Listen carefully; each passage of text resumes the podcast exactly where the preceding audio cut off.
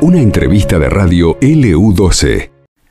33 minutos han pasado ya de la hora 15. Ángel, varios hechos sucedieron durante la madrugada, incendios en distintos lugares de la ciudad. Por eso estamos en comunicación ahora con el superintendente de bomberos. Efectivamente, Laura, y lo vamos a saludar al licenciado Martín Aguirre, que ha tenido la buena predisposición de atendernos. Eh, licenciado, ¿cómo le va? Buenas tardes, un gusto.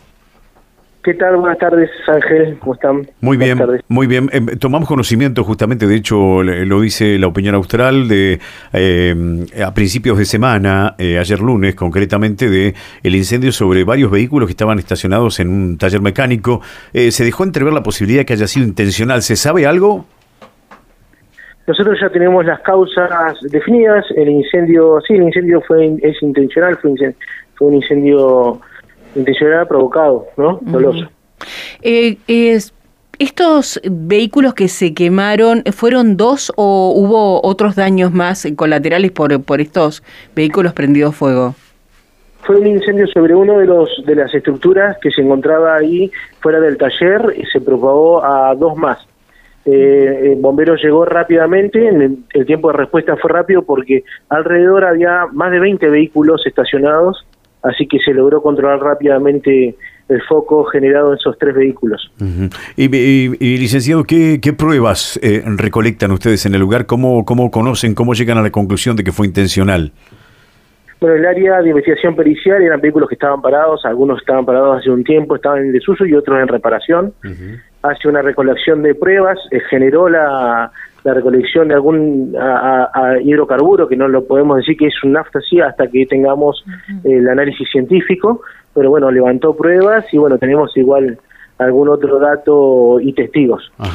Eh, ¿Estos vehículos estaban en un predio de donde era fácil el acceso desde afuera? Porque al ser intencional no estaban dentro de un taller cerrado, supongo yo estaban afuera del estacionados todos afuera de un, de un taller el, taller estaba perimetrado pero con un acceso rápido a cualquier persona. Ajá. y hay detenidos por el momento no. Yo sé que policía está de policía la comisaría de jurisdicción está trabajando al respecto.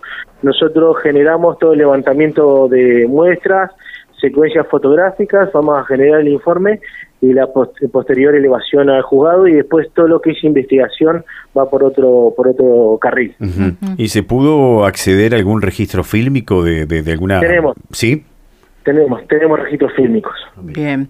Lo llevo a otro caso que sucedió a la madrugada, yo creo que cerca de las 2 de la mañana aproximadamente, un incendio sobre una vivienda en calle Chaplin.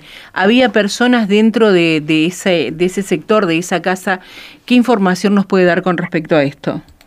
Así es, eh, fue afectada una vivienda que se encontraba en la parte central sobre calle Chaplin, y sobre Yugoslavia. Eh, había dos viviendas laterales, la, la, vivienda más afectada, la vivienda afectada, la única vivienda afectada es una vivienda que se encontraba en el medio, que era de construcción de material precario. ¿A qué le llamamos material precario? A una construcción erigida de eh, madera.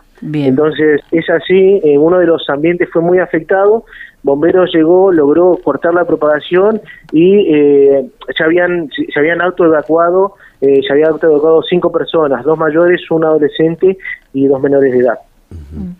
¿En qué condiciones estaban las personas? Porque sabemos que fueron derivadas, no sabemos si fue preventivamente, al hospital regional. Sí, en un principio fueron derivadas todas las personas al hospital, eh, quedaron eh, en, observación y quedó un, un, menor ahora en este momento, por los datos que yo tengo, que va, a tener una operación que se le pegó un plástico en una en una de sus las extremidades inferiores, así que va a tener que ser, va a ser intervenido ahora al mediodía. Claro. Pobrecito. Em, ¿Y se sabe qué pasó aquí, comisario? ¿Qué, ¿Qué, fue lo que sucedió? Esto fue, sí, eso fue una contingencia eléctrica, una contingencia eléctrica. Ya, em, de acuerdo a testimonios que tuvimos de la, de la gente que pernotaba, que vivía en el domicilio, habían tenido ya problemas eléctricos, así que fue una contingencia eléctrica como la vivienda, el ingreso de, la, del, de lo que es todo el ramal eléctrico estaba sobre una pared de madera inició ahí, se propagó rápidamente, ellos estaban durmiendo porque fue a las 2 de la mañana, pero bueno, gracias a Dios solamente causa eh, daños materiales y ellos pudieron salir normalmente de la casa. ¿Las pérdidas materiales fueron totales? ¿Hubo casas lindantes que se vieron afectadas? la pérdida de, un, de dos ambientes fue importante, se cortó la propagación en una de las habitaciones y, sí se rescató y eso yo lo observé, fui al lugar, se, se evitó la propagación a dos viviendas que están lindantes a, esta casa. La verdad que el eh, personal de bomberos llegó rápido, trabajó bien y es más, eh, la, eh, por cómo está construida la vivienda se, se nota el buen trabajo realizado por el personal de bomberos. Bien. Eh, yo quisiera aprovechar este momento que estamos hablando con usted, este, que tiene tanto conocimiento y tantos años de experiencia eh, en la materia, que en esta época invernal, eh, licenciado, es cada vez más común que la gente, como no se seca la ropa en el patio, afuera, en el cordel, porque hace mucho frío, ¿cierto? ¿Qué hacen? colocan el tender pegado al calefactor. Y esto lamentablemente es un peligro todos los años, ¿cierto? Sí. Sí, la verdad es que aumenta mucho en esta temporada, ya estamos eh, en invierno, aumenta mucho la estadística de lo que es incendios por calefacción, por eh, sobrecarga de las instalaciones eléctricas. Respecto de lo que es la calefacción, la gente ahora por el frío y la humedad tiende a secar ropa sobre el calefactor, junto al calefactor. Entonces, eh, son puntos que, que si hay elementos combustible alrededor, inicia un principio de incendio y este incendio se propaga rápidamente. Entonces, ¿cuál es la recomendación? Es si uno pone a secar ropa que no sea arriba del calefactor mm. y pone a secar ropa frente al calefactor, eh, tener la, precaución de que cuando se van a, dormir o se ausentan de la casa, alejar esa ropa y bajar el calefactor. Eh, si, si la calefacción no alcanza para ese ambiente, evitar sobrecargar la instalación eléctrica con más elementos de calefacción eléctricos. Entonces, eso potencia también a la contingencia eléctrica.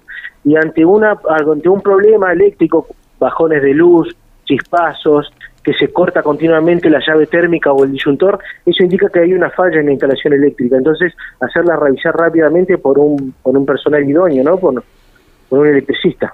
Eh, licenciado, eh, hablando de esto, ¿no? El, calefaccionar, porque a veces no dan abasto los, los, calefactores, que dan la impresión de que no, no calienta suficiente, uno recurre a los caloventores. Estos caloventores, ¿cuántos puede haber por entrada, por enchufe? Es uno por enchufe. Es uno por enchufe y no puede estar las 24 horas eh, calentando. Estos son aparatos que no tienen, son de plástico, no pueden estar sometidos a una intensidad eléctrica durante las 24 horas, al igual que el tomacorrientes o una zapatilla o un conector múltiple. Son elementos que uno los utiliza por una determinada cantidad de tiempo y los tiene que desconectar. Tuvimos un incendio hace 10 días porque la persona dejó el caloventor eh, para que, para que cuando llega a su domicilio esté temblada la casa y se prendió fuego. Entonces, entonces eh, justamente es eso, evitar esto si uno se va del domicilio, por más que, a ver, en mi casa yo tengo frío, igual, trato de estar abrigado, trato de, de, sumar calefacción, pero eh, evitando justamente esto, si yo me alejo de la casa o me voy a dormir, trato de bajar los calefactores, trato de no eh, em, sobredimensionar todo lo que es la, el, porque no solamente son los aparatos eléctricos estos de calefacción, tenemos microondas, tenemos eh, televisores, lámparas, y una cantidad, infinidad de aparatos eléctricos que antes no había. Pero además... Eso hace y sobrecarga la instalación eléctrica. Superintendente, muchas veces, ¿qué hace la gente? Pone en un enchufe un, una eh, zapatilla, ¿se llama? Sí, sí, sí. Bueno, con cuatro o cinco entradas y, y claro, en el enchufe hay uno solo enchufado, pero después lo que lo que consume es muchísimo. Exacto, eso, eso puede estar una determinada cantidad de tiempo, no puede estar las 24 horas del día porque es donde el plástico se reseca, se recalienta y se inicia el principio de incendio. ¿Y, hay gente que, que utiliza eh, como mecanismo, por ejemplo, todavía las estufas de cuarzo, que uno dice eso quedó ah, en, en viejo en el tiempo, pero quizás hay gente que la utiliza. ¿Han, visto ustedes? Hemos visto todo tipo de calefacción, de cuarzo, de eh, se calefaccionan con el horno que también está prohibido, tapan mm. las rejillas de ventilación porque ingresa mucho mucho frío, entonces mm. eh, la recomendación es evitar todo esto, el exceso de utilización tanto de calefacción, tanto de, de todos estos aparatos eléctricos que salieron que son una gama impresionante que hay eh, y por ahí compran tres o cuatro y todos están conectados a la misma vez en el mismo domicilio. Claro, lo que pasa es que la gente muchas veces compra eh, leyendo de que son de bajo consumo y creen que no, va, no van a producir ningún tipo de, de incendio o no se van a recalentar y no es así. y son todas resistencia. Toda la resistencia genera, para generar temperatura, dependiendo de la cantidad de resistencias que tiene, eh, eh, va a gastar más o va, a gastar menos. Entonces, ahora todo esto sumado tenemos motores eléctricos, motores que son elevadores de agua, tenemos mm. Presurizadoras y esas como no las vemos están todas en el techo. Entonces todo es un gasto de, de energía y de sobrecarga de instalación que en algún y si es una instalación vieja peor todavía. Si es una instalación vieja que tiene más de 20 años sufre de, por sí y ahí empiezan los, problemas, que dicen que saltan las térmicas. Entonces ahí es porque salta la térmica porque hay un recalentamiento de instalación eléctrica. Entonces, ¿qué hacemos? sobredimensionamos la térmica. Al sobredimensionar no va a saltar más, pero ahí es donde sobreviene el accidente eléctrico. Bien. Licenciado, le agradecemos muchísimo este tiempo que nos ha brindado. Está bien. Yo quiero quiero un, momentito más y agradecer el trabajo que realizan los bomberos eh, y que realizaron esta madrugada, que estuvieron a la altura de las circunstancias y felicitar a todos los bomberos, a todos los bomberos de Santa Cruz. Eh, 11, 12 y 13 tuve la posibilidad de asistir a un Congreso Nacional de, Bomberos oficiales, donde participaron 16 jefes de bomberos. Y la verdad que me vine con, con una satisfacción donde bomberos de Santa Cruz se encuentra dentro de las, de las primeras escalafones de la Argentina respecto a lo que es capacitación, respecto de lo que es equipamiento y respecto de lo que es la jerarquización de la estructura dentro de lo que es las, son las policías. Nosotros nosotros tenemos dentro dentro de lo que es eh, la institución policial tenemos una escuela de policía y sacamos técnicos en gestión de siniestro, vamos a cumplir 20 años y hay policías que eh, esto no, no, no tienen esa, esa capacitación tienen solo un escalafón. Así que eh, agradezco estos trabajos. Yo ya llevo este el año, el próximo año voy a cumplir 30 años de servicio y la verdad que me voy con una con una satisfacción de que Bomberos de Santa Cruz se encuentra a la altura de las circunstancias, mm. eh, tanto en equipamiento, capacitación y, como referente, quedamos como, como referentes de la Argentina respecto de lo que es la jerarquización. Somos junto a la Policía Federal los únicos que tenemos superintendencias las otras son todas son todas direcciones. Mm. Entonces, esto te posibilita estar en la toma de decisión y tanto de personal, de equipamiento y de capacitación. Y le agrego le agrego algo más, la parte humana, porque hemos perdido vidas de bomberos por salvar a otras personas. Así es, eso es también el recurso humano. El mm. recurso humano es lo más valioso que uno tiene y por eso hoy la estructura de bomberos se encuentra tan fortalecida, ¿no? Y esto también va de, la mano de la ayuda y el apoyo de la Jefatura de Policía, el Gobierno de Santa Cruz y el Ministerio de Seguridad. Muchas gracias, como siempre, licenciado. ¿eh? Un abrazo grande. Bueno, Muchas gracias a ustedes, un abrazo grande y que tengan buenas tardes. Igualmente. ¿eh? Bueno, licenciado Martín Aguirre, el jefe de bomberos, ¿cierto? Intencional el incendio de, los autos. Sí, sí, sí. Y hay imágenes, hay imágenes, así que, así que bueno, eh, es inminente. Va a seguir la investigación. Y es inminente la detención, mm, este, los procedimientos, allanamientos en algunos lugares, producto de esta situación, ¿no? La verdad.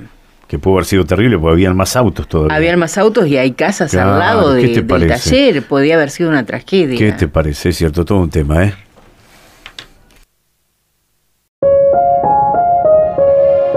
Esto pasó en LU12, AM680 y FM Láser 92.9.